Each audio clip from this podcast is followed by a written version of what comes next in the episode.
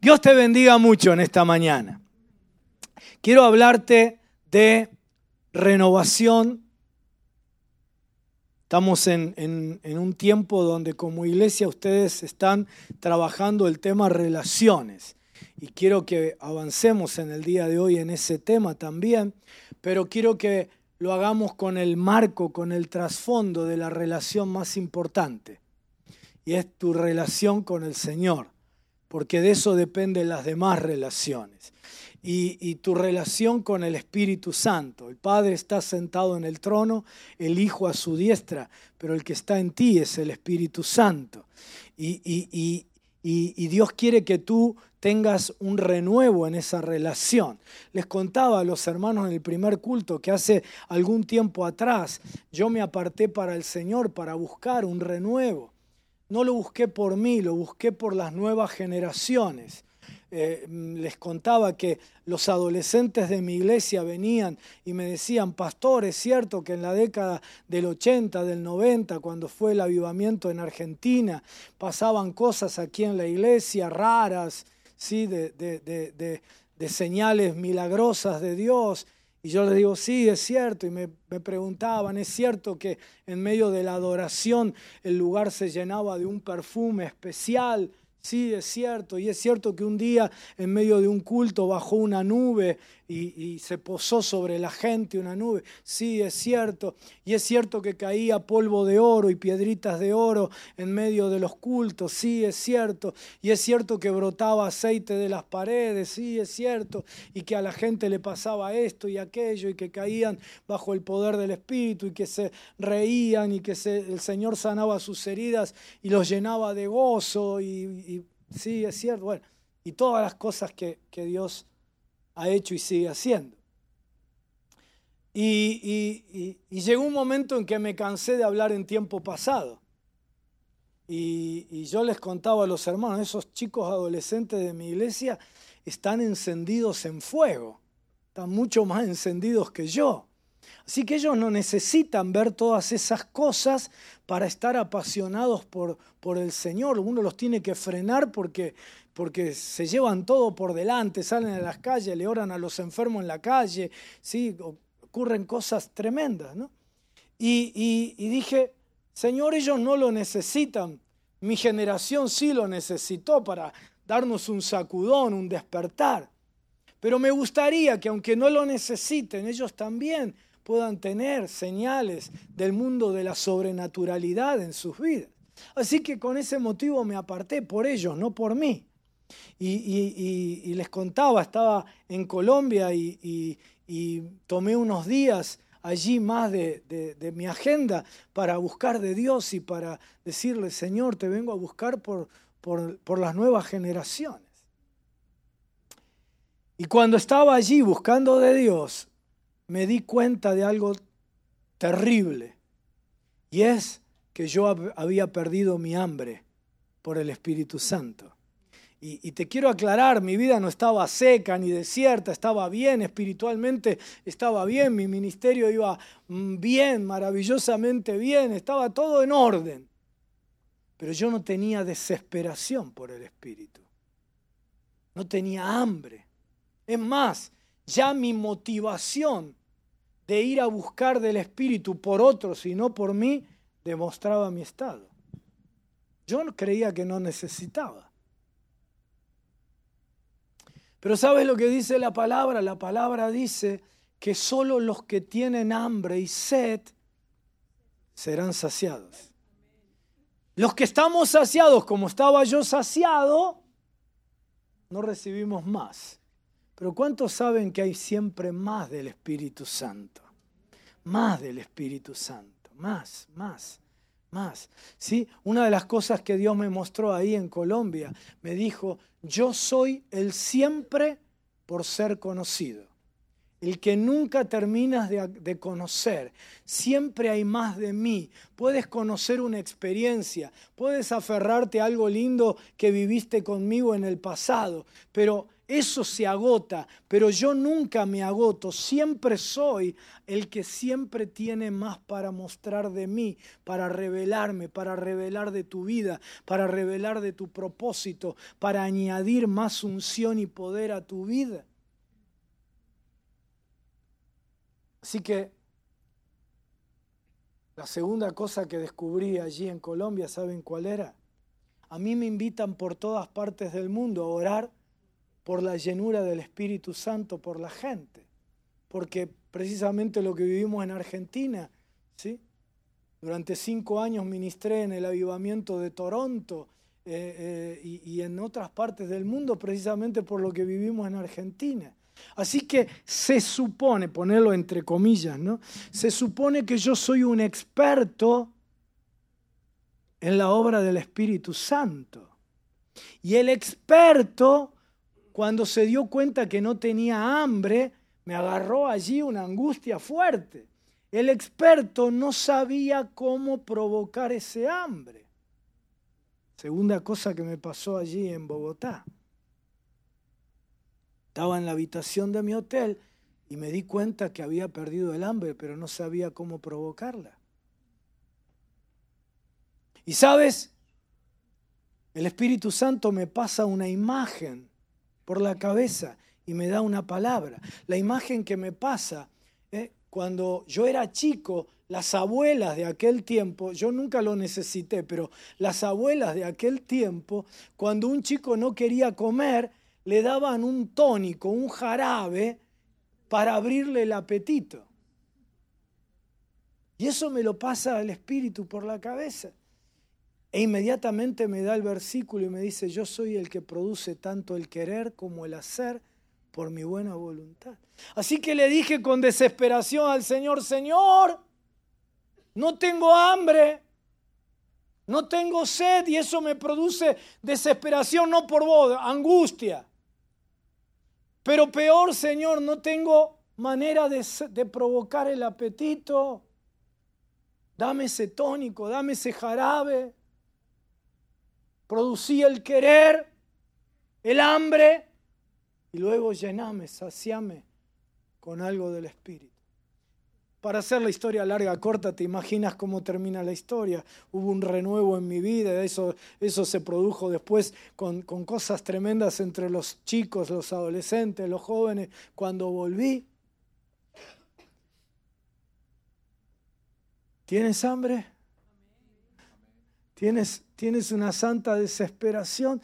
Si, si, te pasa lo mismo que a mí, cierra un instante tus ojos y pídele el tónico, el jarabe, que despierte hambre, hambre, hambre, hambre, hambre, hambre, hambre, hambre. Porque Él quiere darte más, más, más de Él, más de Él. Pídeselo, pídeselo. Él no te va a preguntar, no te va a pedir certificado de antecedentes, de buena conducta. No te va a decir, hiciste tu devocional en los últimos seis meses. No te va a decir nada de eso. Lo único que Él mira en esta mañana es tu corazón hambriento. Y si hay esa santa desesperación por más de Él.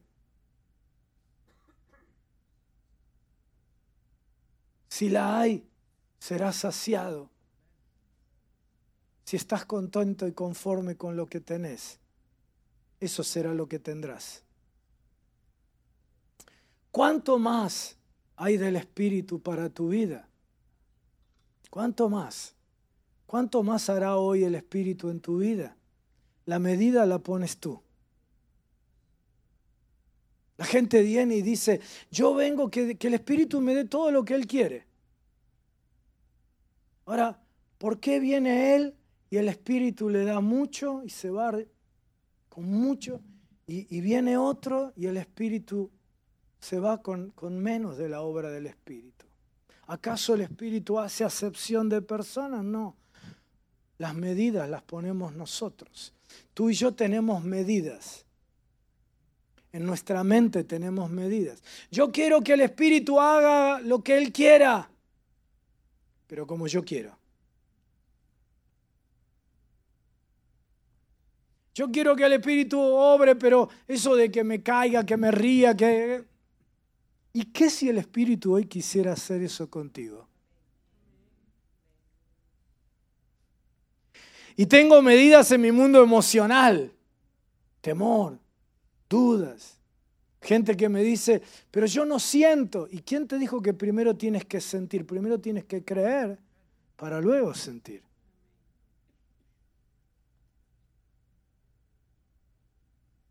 Y gente que tiene medidas aún en su cuerpo. ¿Sí? Y le pone resistencia al espíritu. Y nuestro cuerpo es solo la exterioridad de nuestro mundo interior. Por eso, en esta mañana no te vayas sin un renuevo del espíritu. Y en esta mañana no te vayas con una medida pequeña.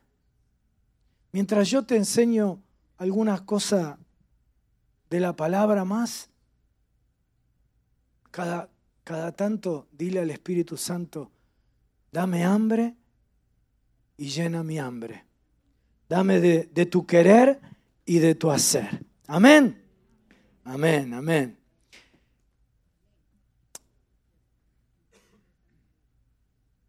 Un árbol está sano cuando tiene brotes cuando tiene retoños. Es señal de vida interna, de sanidad. Y esto se repite también fuera de la botánica, de la biología. Una familia es sana cuando permite que sus hijos, sus retoños, salgan a la luz, se proyecten, superen a sus padres, crezcan. Una persona es sana cuando tiene brotes, cuando permite que brote continuamente cosas nuevas en su vida cuando está abierto a la renovación, no se queda con lo conocido, sino que permite el brotar de lo nuevo. Una persona es sana cuando experimenta resiliencia, es decir, tiene la capacidad para superar circunstancias traumáticas en su vida y se renueva, cuando como el árbol sano, luego de una fuerte tormenta que lo golpea, le quiebra las ramas, lo sacude, le caen las hojas, sin embargo su interior está vivo, se repone, se afirma y brotan retoños de él. Una persona es sana cuando surgen de ella brotes, discípulos, cuando no solo deja herencia a sus hijos, sino sobre todo deja legado. Es decir, su vida se proyecta en otros, se proyecta más allá de su propia existencia y aún muere, pero sus brotes siguen. Es decir, lo que está detrás de esta figura que se repite muchas veces en la Biblia de los brotes es la idea de la renovación. Y, como dije, en esta mañana vamos a estar pensando en la renovación, pero sobre todo vamos a estar pidiéndole a Dios con hambre, con sed, que renueve nuestra vida. Eh, la idea que, que está detrás es que para cualquier área de nuestra vida nosotros necesitamos renovación espiritual, porque la renovación que precisamos en todos los ámbitos de la vida comienza con una renovación en nuestra vida espiritual, por la simple razón que nosotros somos primeramente, nunca cambies el orden. Cada vez que cambias el orden se produce un desbalance en tu vida. Nosotros somos primeramente espíritu, luego alma, mente, emociones y luego cuerpo. Cuando tú trastocas el orden, se produce un desbalance en tu vida. Así que por la simple razón de que somos primeramente espíritu y que el espíritu gobierna y determina sobre nuestra mente y la mente gobierna y determina nuestro cuerpo y nuestro mundo material, por esa razón es que la renovación debe comenzar por el espíritu. Toda transformación es el resultado de una renovación espiritual que produce luego una renovación del entendimiento. Por eso San Pablo nos anima a que nuestro ser interior se renueve de día en día. Tú y yo vivimos corriendo habitualmente todos los días de un lado al otro, presionados, estresados, cansados. Y cuando nos sentimos así, terminamos sucumbiendo, sometidos ante la tiranía de lo urgente. El resultado es que hacemos lo que tenemos la obligación de hacer, lo que los demás esperan de nosotros, lo que nos hemos comprometido a realizar y, luego nos quedamos sin energía mental, emocional y física para cualquier otra cosa. Y como el Señor es amoroso, como el Señor es comprensivo, como el Señor es invisible, lentamente permitimos que Él vaya ocupando un lugar absolutamente secundario en nuestras vidas, en nuestras agendas. Estoy tan cansado que ya no me despierto un poco antes para buscarlo en la mañana. Señor, te pido perdón, pero yo sé que, que, que tú lo entiendes. Me siento tan demandado de tantas cosas de la vida, de lo urgente, que voy reduciendo mis oportunidades de servicio al Señor. Al cabo de un corto tiempo llego a estar aletargado, mi, propósito anulado, eh, vivo nada más que de casa al trabajo, del trabajo a casa, no, no le doy trascendencia a mi vida, ¿sí? Y de pronto sin saber muy bien qué pasó y cómo, sin que sucediera nada demasiado grave, me doy cuenta que estoy en modo supervivencia. Perdimos nuestra pasión por las cosas espirituales. Y como todo sometimiento a una tiranía, vivir bajo la tiranía de lo urgente sin darle lugar a la plenitud espiritual nos hace vivir en servidumbre, en esclavitud, sin disfrute. Hemos invertido el orden. El mundo material está gobernando sobre nuestra mente y nuestra mente ya se siente agobiada. Y como la ley de esta dictadura es la ley del deber, la ley de la obligación, la mente abrumada cree que lo espiritual forma parte también de la misma tiranía y está sometida a la misma ley del deber.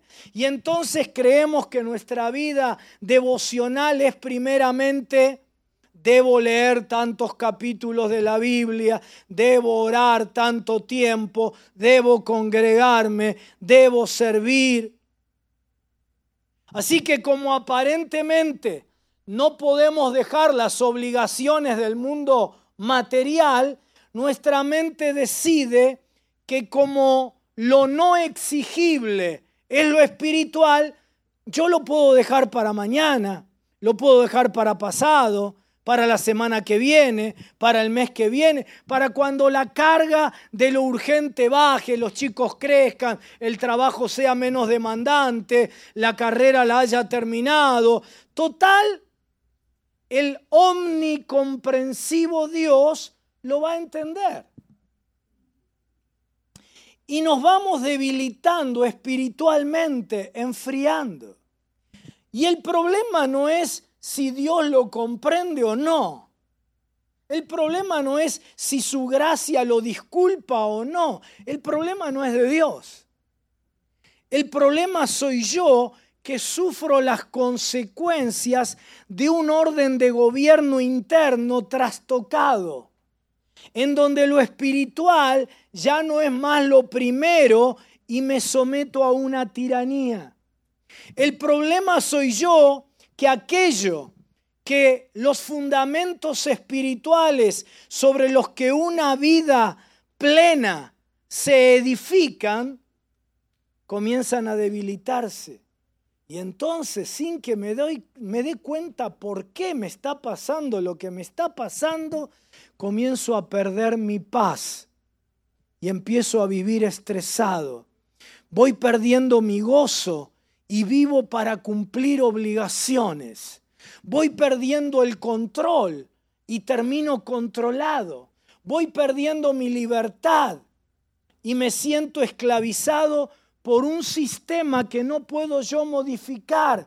Voy perdiendo mi sentido de trascendencia en la vida y de pronto la vida se convierte en una pesada rutina, todos los días lo mismo, sin alcance, sin brillo, sin propósito, sin sentido. Y no es que, haya ocurrido algo gravísimo, tampoco algo que haya ocurrido de repente, sino que ha sido un proceso gradual, lento, diario. El Señor en Apocalipsis capítulo 2 lo describe así. Dice, a ver si está. Dice, pero tengo contra ti que has dejado tu primer amor. Recuerda, por tanto, de dónde has caído y arrepiéntete y haz las primeras obras. Recuerden de dónde han caído. ¿Cómo recordar de dónde uno ha caído? Imagínate que tú tienes una caída muy fuerte, ¿no? de esas caídas graves, ¿cómo te la vas a olvidar? ¿Cómo te tienen que decir recordar de dónde caíste? Imagínate que te caes de un lugar muy alto, ¿no? El problema de la gran altura de la cual caíste es que si hubiera sido de golpe nadie se olvidaría. Si hubiera sido de una sola vez nadie se, se olvidaría. Pero la caída es gradual. Ayer empezaste la caída y no es algo evidente, pero sigue el tobogán. Y mañana y pasado y poco a poco te vas enfriando y luego pierdes tu paz y el estrés te come. Luego, luego ya, ya no sientes el gozo que tenías antes y estás nervioso y tienes, empieza el temor a tomar control por lo que va a pasar, porque no te va a alcanzar, por los compromisos que tienes, y la cosa sigue, y, y las cosas te empiezan a abrumar, y pierdes tu seguridad, y estás buscando, de pronto te conviertes en un mendigo que busca la aprobación de la gente y, pierdes tu paz y te vuelves intolerante con tu esposa, con tu esposo, con tus hijos, porque cambiaste la relación con Dios por relaciones con personas y estás esperando que las personas te den lo que solo Dios puede darte y pierdes tu equilibrio y te desbalanceas y, te desajustas materialmente y como sientes angustia, sales con tu tarjeta de crédito y vas al mall y tratas de llenar vacíos y te endeudas y empieza el desajuste económico y financiero. Y tratas de vivir por encima de tus posibilidades para sentirte un poquito importante porque perdiste la aprobación que viene de tu relación diaria con tu Padre Celestial. Y pierdes tu armonía interior y te enfermas. Y, y, quizás ya te estás sintiendo cansado, agotado, frustrado. El tirano hizo bien su tarea. ¿Cuál fue el problema? Volvemos al versículo, dice, has dejado tu primer amor. Quizá alguno de ustedes me podría decir, Carlos, Carlos, lo, que acabas de describir es cierto, me pasa todo eso que acabas de decir, pero, pero te aseguro, Carlos, que Dios sigue siendo al que más amo. Y quiero decirte que yo no dudo de tus sentimientos. Pero para el Señor, el amor no es una cuestión solamente de sentimientos, no es una cuestión solo de emociones. Por eso cuando describe el problema dice, has dejado tu primer amor. Pero cuando describe la solución, dice, recuerda, por tanto, de dónde has caído y arrepiéntete. ¿Y qué dice? Haz las primeras obras. No dice, vuelve a emocionarte por mí. No dice, vuelve a sentir lo que sentías antes. Dice, haz las primeras obras. El amor no es primeramente sentir, sino obras. Porque los sentimientos son la consecuencia de obras de amor que producen sentimientos de amor. ¿Por qué una persona se enamora de otra?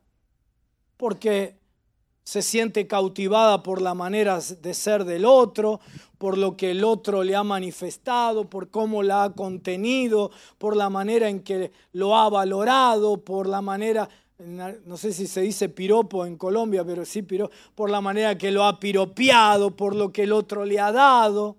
Es decir, obras, acciones. Y cuando pasa el tiempo y de pronto él ya no la llama a ella por teléfono como la llamaba antes cinco veces por día.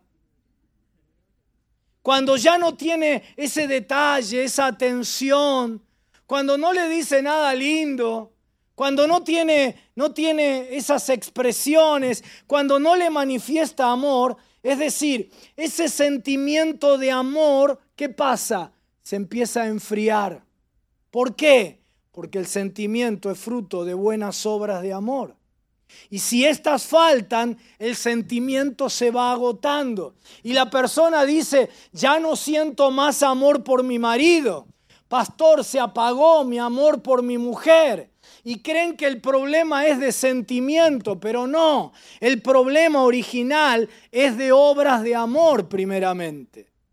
Y si la relación es peor aún y es enfermiza, cuando el otro ya no solo no tiene obras de amor, sino que ahora tiene obras de maltrato, la desestima a su pareja, lo engaña a su marido, la insulta, la persona termina diciendo, ya no solo no lo amo más, sino que ahora lo odio.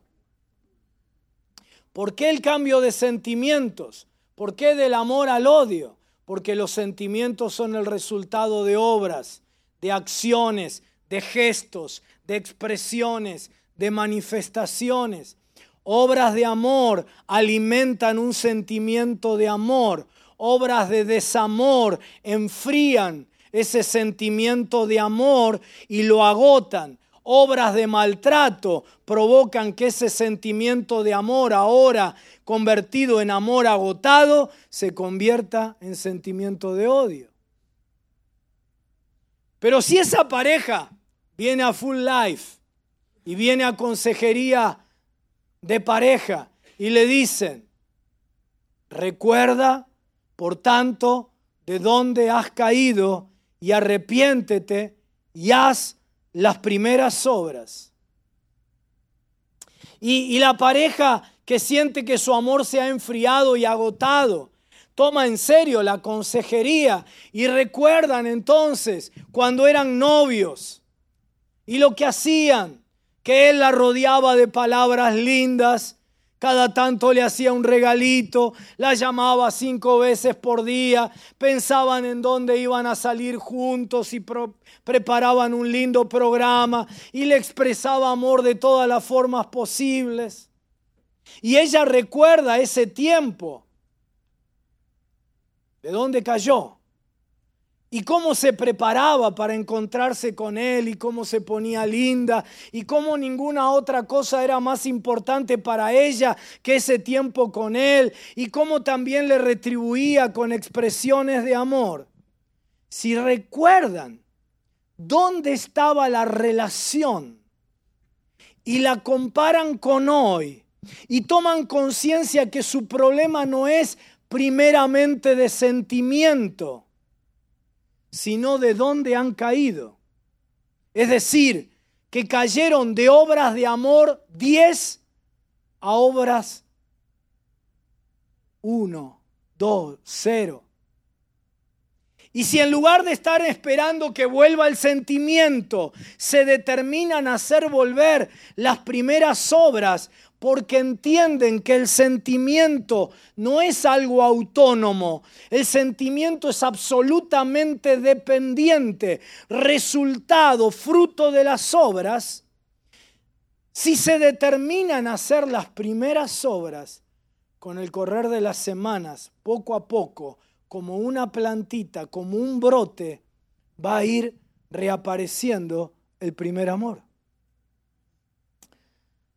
Quizá alguno de ustedes me diga, bueno, pero Carlos, cuando éramos novios, pero, pero ahora no estoy tan metido hasta acá con compromisos financieros, deudas, ¿sí? crédito. Entre paréntesis, en la Biblia no existe la palabra crédito ni compromiso financiero, existe deuda. Y dice, no debáis nada a nadie. ¿Sí? Cierro el paréntesis. Sé que estoy hablando locura en una estructura económica como la de esta nación. Pero si lo querés tomar, lo tomás. Si no lo, no lo querés, no lo tomes. Si querés creer en la palabra, obedecela. ¿Sí? Prediqué de esto hace veinte y pico de años en Puerto Rico y se reía la gente de mí. Decían, este sudaca, este argentino. Hasta que vino el crack. Y todos los que estaban endeudados perdieron todo lo que tenían. Porque todo va bien mientras tiramos manteca al techo, ¿no? Pero cuando vienen los cracks, ¿sí? la única cosa que justifica en una sociedad como esta que tomes un crédito es una vivienda. ¿sí? Es un proyecto de esa magnitud, alguna otra cosa de esa magnitud. Los creyentes tenemos contentamiento y sabemos vivir sabiamente y sabemos ahorrar para tener no endeudarnos para tener y después desesperarnos. Un día hago un llamado a las misiones, cientos y cientos de jóvenes adelante, en este país. Y bajo a orar por los jóvenes. Y antes de orar les pregunto, ¿tú sabes a qué te está llamando Dios? ¿Tienes ya revelación de algún lugar o, es solo un llamado general? Y, y esas preguntas. ¿Y cuándo piensas salir, irte de misionero? Para orar específicamente. Todos me decían, aún los que tenían claro, Dios me llama a la China, Dios quiere... ¿Sí? Me decía ahí dentro de cinco años, dentro de diez años. ¿Cómo le digo? Cinco años, diez años, sabes que Dios te llama, sabes a dónde te llama y por qué no estás listo para salir. Es que estoy endeudado.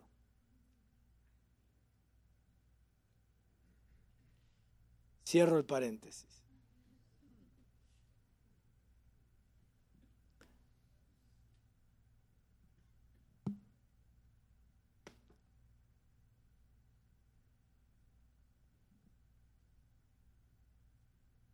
Alguno de ustedes podría decir, eh, estoy tan comprometido, endeudado, que, que, no tengo plata para, para hacer lo que los pastores hicieron, que se tomaron esas mini vacaciones y, y, para salir, aunque sea a tomar un café a Starbucks con mi mujer. Pero yo quiero recordarte que cuando ustedes eran novios, eran dos secos en Argentina decimos dos ratas. Sin embargo, se, hacían la manera de juntar el pesito, el, dólar, para, para, se las ingeniaban para poder estar juntos. Hoy el problema no es que no tienes dinero, el problema es que el tirano te ha dicho que no podés invertir ni siquiera esos dólares en una salida porque hay otras cosas más urgentes que tu matrimonio. Alguno me podría decir, Carlos, en mi caso no es problema de dinero, en mi caso es problema de tiempo. Estamos tan ocupados. Pero yo quiero recordarte cuando, cuando ustedes eran novios, los dos trabajaban, los dos estudiaban. Así que no es que le sobraba el tiempo, el problema es que el tirano te ha hecho creer que eso es perder el tiempo.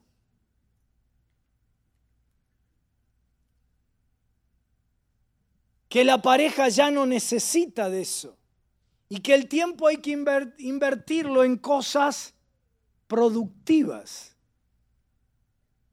Pero el problema son los chicos, Carlos. Si vos tenés chicos chicos, dejáselos a los abuelos que se van a hacer una fiesta. Los, van los chicos felices que los malcríen. Y si tenés chicos grandes, no es que vos lo vas a dejar, ellos ya te dejaron a vos.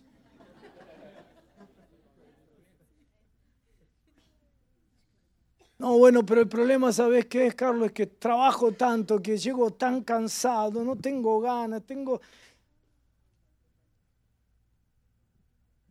Y lo mismo en cuanto a lo que expresás y a cualquier obra de amor. Y quiero que vos entiendas que esto sucede en cualquier relación de amor. Amor es primeramente obras que producen sentimientos. Obras buenas de amor sentimiento creciente de amor. Obras de indiferencia, sentimiento de amor que empieza a enfriarse, apagarse y agotarse y reemplazado por un sentimiento de indiferencia. Obras malas de amor, maltrato, grito, desprecio, menosprecio, rechazo, sentimientos de rencor, de resentimiento, de rechazo y de odio. Así que si, si tú quieres experimentar un brote en tu pareja porque perdiste el primer sentimiento de amor, recuerda de dónde caíste, del nivel de obras de amor que tenías cuando sentías amor y arrepiéntete de haber dejado de expresar amor, de haber abandonado las obras 10 puntos por obras 0, por obras 1. Y, en cuestión de semanas, algunos de ustedes que sienten esto van a empezar a ver los brotes del amor en sus propios matrimonios, en sus propios hogares. Y lo mismo con tus hijos, porque es para todas las relaciones.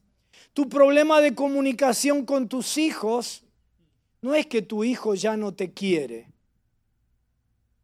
El problema son obras de amor el problema no es que tu hijo adolescente ya no le gusta estar con vos, ni charlar con vos. El problema es que vos dejaste de estar con él y de charlar con él. Antes cuando era chiquitito lo llevabas a jugar a la pelota, te tirabas al piso a jugar con ella.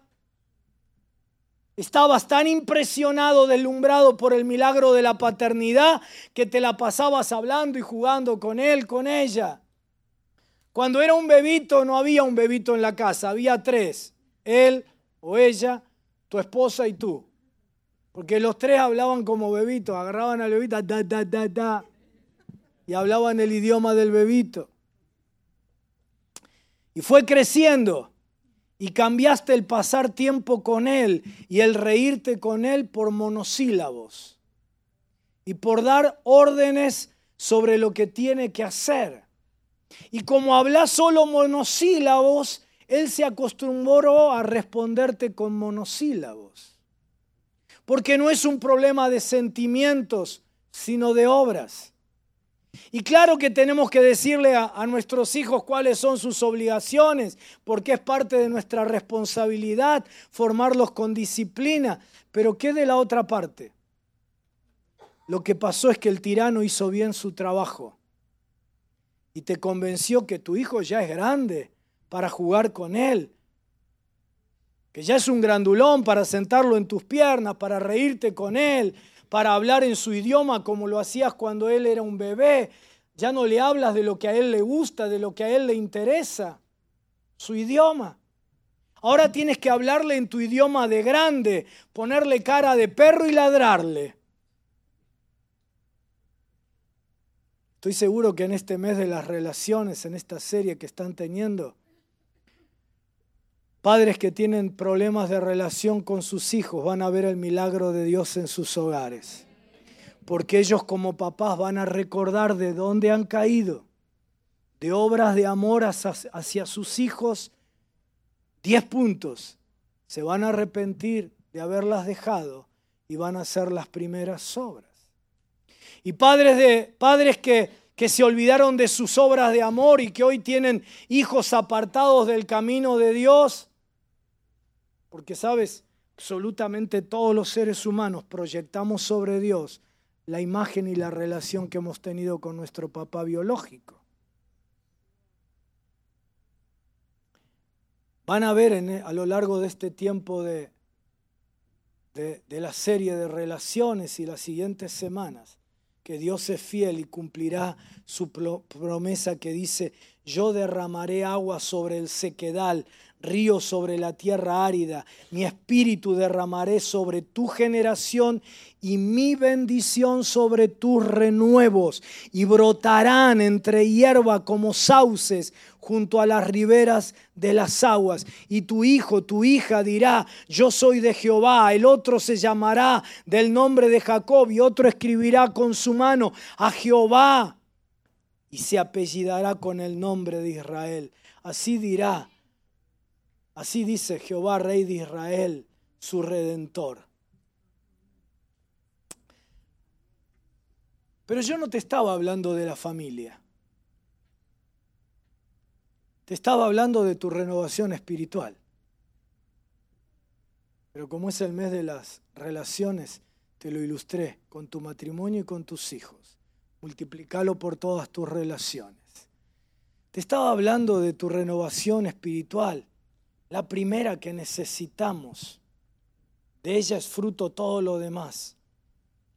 ¿Sabes por qué? Porque cuando estés de rodillas orando, el Señor te va a recordar que no llamaste a tu mujer para decirle en medio de la mañana, te llamé no para pedirte nada, no para que me cocines esto, no para que te acuerdes, sino para que sepas que te amo.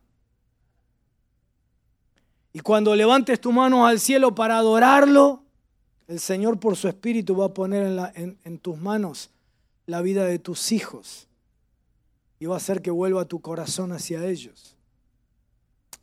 Te estaba diciendo que yo no dudo de tus sentimientos hacia Dios, de que para vos Dios sigue siendo el primero, el que más amás. Pero ¿sabés que para el Señor el amor no es una cuestión de sentimientos? Ni de emociones. Así que aunque yo no dude de tus sentimientos, para Dios no es una cuestión de sentimientos ni de emociones. Por eso cuando describe el problema dice, has dejado tu primer amor. Y cuando describe la solución dice, haz tus primeras obras. Recuerda de dónde caíste, arrepiéntete y haz. No dice, vuelve a emocionarte, vuelve a cantarme canciones hermosas que te pongan la piel de gallina y no, no, no. No dice vuelve a sentir.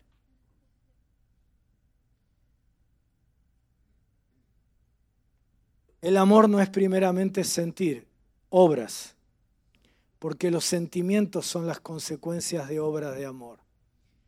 Son obras, acciones, las que renuevan tu relación con Dios y hacen que Él vuelva a ser tu primer amor. No son emociones, no son sentimientos, no son ganas, son acciones. ¿Es de verdad el Señor tu primer amor? La pregunta es válida para, para todos nosotros. Porque como el amor se trata primeramente de acciones, si pones algo antes de lo primero, ya no es más lo primero. Por más que te emociones, si hay algo que está por encima de lo primero, ya no es más lo primero. Por más que digas, así como en las interpersonas, mi mujer es lo más importante. A ver, muéstrame tu agenda y tu presupuesto. Y voy a saber si tu mujer... Es... Mis hijos los adoro y los ven. A ver, muéstrame qué día en la semana tienes un, un tiempo significativo para cada uno de tus hijos. Si no, si hay algo que es primero, que está por encima de lo primero, esto ya no fue más, ya no es más lo primero. Con Dios lo mismo. Acciones. Como se trata de haz las primeras obras, lo primero está determinado por lo que tú pones primero. Si en lugar de buscar a Dios al comienzo de cada día pones otra cosa, ya buscar a Dios dejó de ser lo primero. Así de fácil. Acciones. Si el domingo la opción de congregarte es una entre otras, en lugar de ser la primera, ya buscar a Dios dejó de ser lo primero. Y no estoy calificándote ni de bueno, ni de malo, ni de espiritual, ni de carnal, simplemente ya no es lo primero. Si en la administración de tu tiempo, de tu dinero, otras cosas son prioritarias a Dios, entonces Dios dejó de ser lo primero. Así de sencillo, para, para no darle vueltas romanticoides al tema del amor por Dios. Por eso quiero darte tres pasos para que haya hermosos brotes en tu vida espiritual. Los tres pasos para una renovación espiritual. Porque cuando, cuando pensamos en esto estamos muy pendientes de lo que Dios tiene que hacer, ¿no? Que Dios me llene de su espíritu, que Dios me toque, que, que, que, quédate tranquilo que Dios va a hacer su parte. Deja de pensar en lo que Dios tiene que hacer. Vos ocupate de estos tres pasos. Primero, recuerda de dónde caíste. De tus obras, diez puntos de amor para Dios. Hace memoria.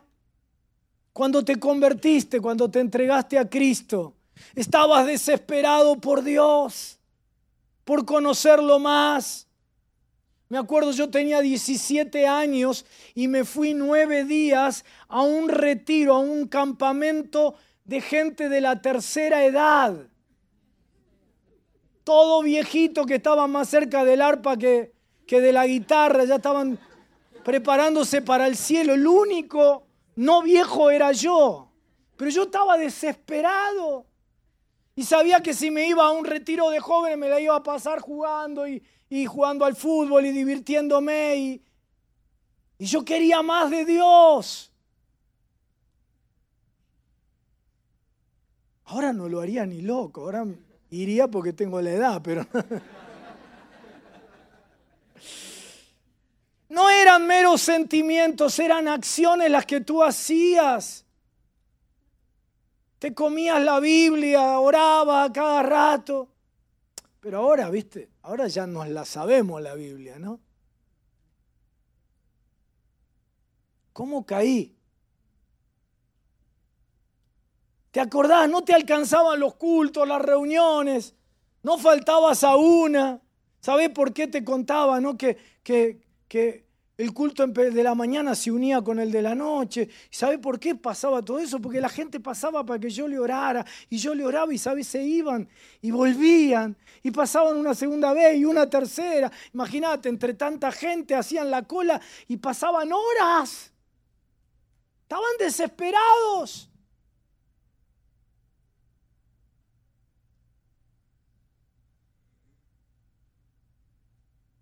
Y tú no faltabas a nada. Y, Pero ahora lo mínimo a veces, ¿no? Alguna gente asiste cada 15 días, una vez por mes. Y durante el culto ya mirando el reloj, ¿no? Un día el Espíritu me dice, una de las cosas más tristes que me pone es que la gente esté buscando cultos cortos ¿Para qué quieren cultos cortos? Me dijo, para irse y ver televisión, en lugar de adorarme a mí, para irse al mall, allá la llamamos shopping, ¿no? Al shopping, a endeudarse, para ir a pelear en la casa con la esposa, con los hijos. Y tu tiempo de oración y de adoración, las ganas que tenías de servirle, no fue de golpe que te caíste, fue gradual. Por eso tienes que recordarlo. Recuerda dónde caíste. Segundo, arrepiéntete. La palabra arrepentimiento no es solamente, ay, qué mal que me siento por lo que hice mal. No, no. Es la palabra metanoia. Meta, cambio, noia, nus, mentalidad, cambio de mentalidad. Tu mentalidad fue sometida por el tirano, que es padre de mentiras. ¿Y sabes cómo te engañó? Con mentiras y con seducción, como lo hizo con Adán y Eva. A ellos los sedujo diciéndoles que tenían que hacer un golpe de Estado en sus vidas, que ellos debían ser los que mandaban en sus vidas y no Dios. Y lo que siguió a la seducción fue el sometimiento a su tiranía, porque el diablo nos ofrece gobierno para luego gobernarnos él a nosotros, tiranamente con tu mentalidad y con la mía hizo lo mismo. La sedujo a un golpe de Estado. Que en mi vida, que en tu vida no gobierne más el Espíritu. Gobierna tú con tu mente, con tus emociones. Déjate llevar no por tus creencias, no por tu fe, sino por tu vista, por tu análisis, por tu lógica, por tu inteligencia, por tus emociones, por tus sentimientos. Y la mentalidad creyó que era bueno correr al espíritu del trono y gobernar ella. Resultado, nuestra mentalidad está hoy sometida a la tiranía de lo urgente, de lo material, de la inestabilidad de los sentimientos, es decir, está sometida a una autoridad que no es la de Dios. Así que el segundo paso es cambio de mentalidad, arrepentimiento. Vamos a pedirle perdón a Dios porque nuestras obras no demuestran que Él es el primero. Y vamos a devolverle el gobierno de tu ser al Espíritu Santo desde tu espíritu humano. Recordar, arrepentirse y tercer paso, haz las primeras obras. ¿Vas a volver a arrodillarte?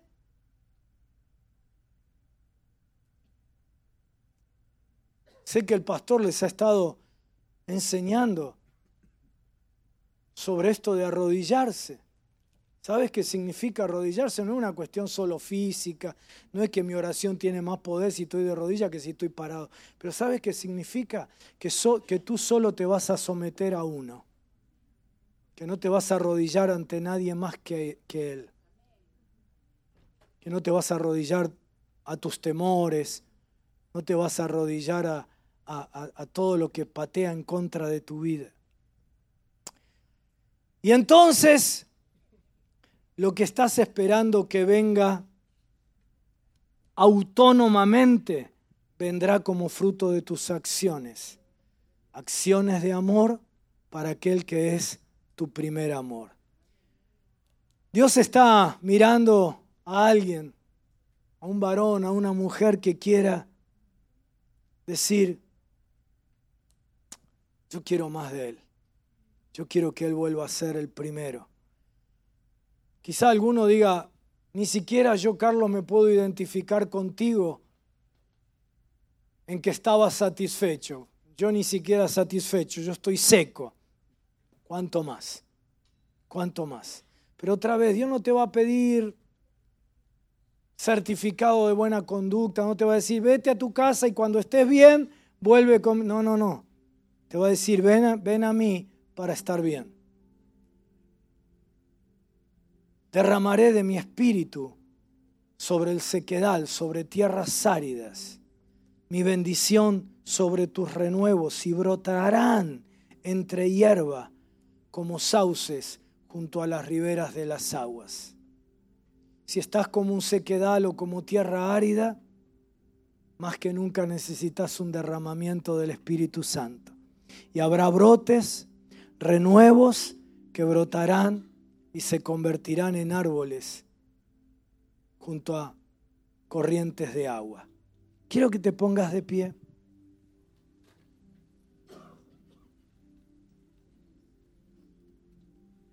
Quiero que cierres tus ojitos.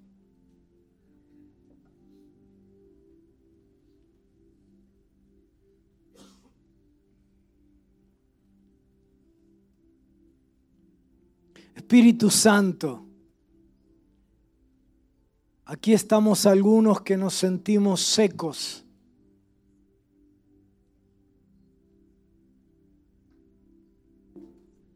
Que en esta mañana, confrontados con tu palabra, nos damos cuenta que hemos caído.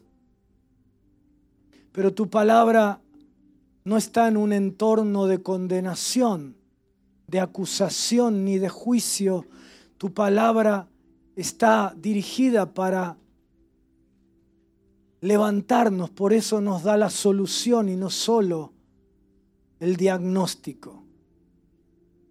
Aquí también hay algunos de nosotros que no estamos mal, pero nos sentimos saciados.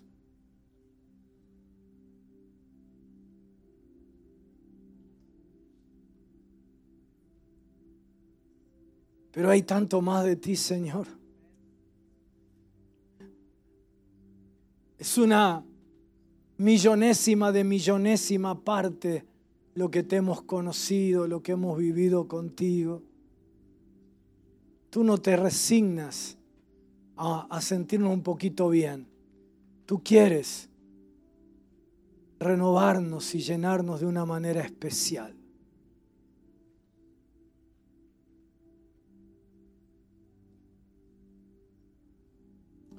Por eso, en esta mañana, despierta el hambre, la sed.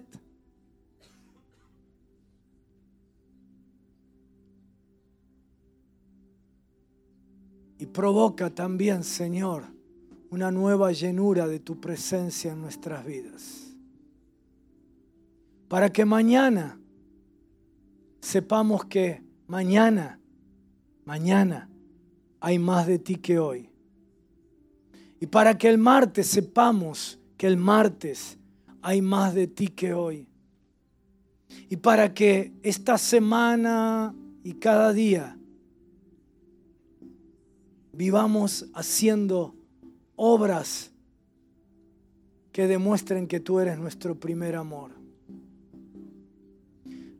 Renunciamos a estar bajo la tiranía de lo urgente, de lo material, de lo que este mundo nos presenta como trascendente e importante. Todo eso tiene su lugar en nuestras vidas porque estamos en el mundo, pero no somos, no le pertenecemos, no estamos bajo servidumbre. No estará por encima de nosotros, sino bajo nuestros pies. Y entonces tú nos vas a bendecir en lo material, en lo profesional, en lo laboral.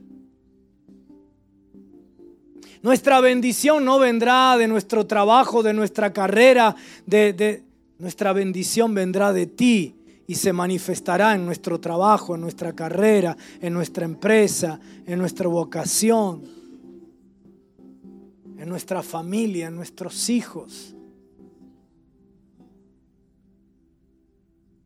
Por eso, Señor, te pedimos perdón, arrepentimiento genuino. No nos, en muchos casos ni siquiera nos dimos cuenta cómo ocurrió, pero ocurrió. Fue proceso gradual lento. Y un día dejamos de buscarte porque nos acostamos tarde y otro día porque tuvimos tarea temprano y otro día porque... Y un día tuvimos una invitación y dejamos de venir a, adorarte el domingo. Y otro día surgió un programa atractivo. Y otro día se abrió una puerta para viajar. Y otro día, y otro día, y otro día. Te pedimos perdón, Señor, porque nuestras obras demuestran que no eres el primero. Como nos dijo nuestro pastor, Dios no se conforma con ser uno más en tu vida. Él requiere exclusividad. Dice la Biblia, es un Dios celoso que quiere el primer lugar.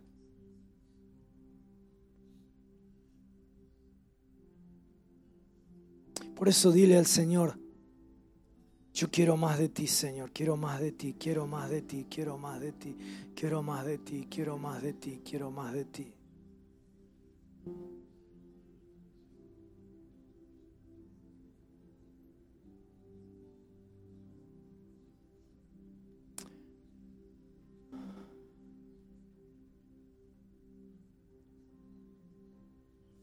Ven Espíritu Santo, ven, ven, ven, ven, ven, ven, ven, ven, ven.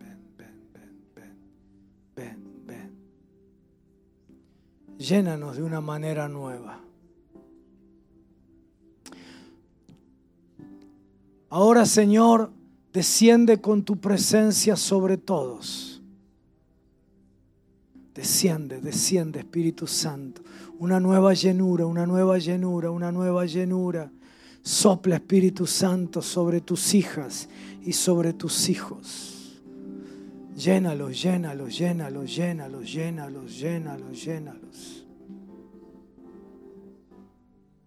Más de ti, más de ti, más de ti. Toca, toca las vidas ahora. Toca las vidas. Te recibimos, Espíritu Santo te entronizamos otra vez en nuestras vidas. Ven al sequedal con aguas frescas. Arranca la conformidad y la saciedad para llenarnos de más de ti, Señor.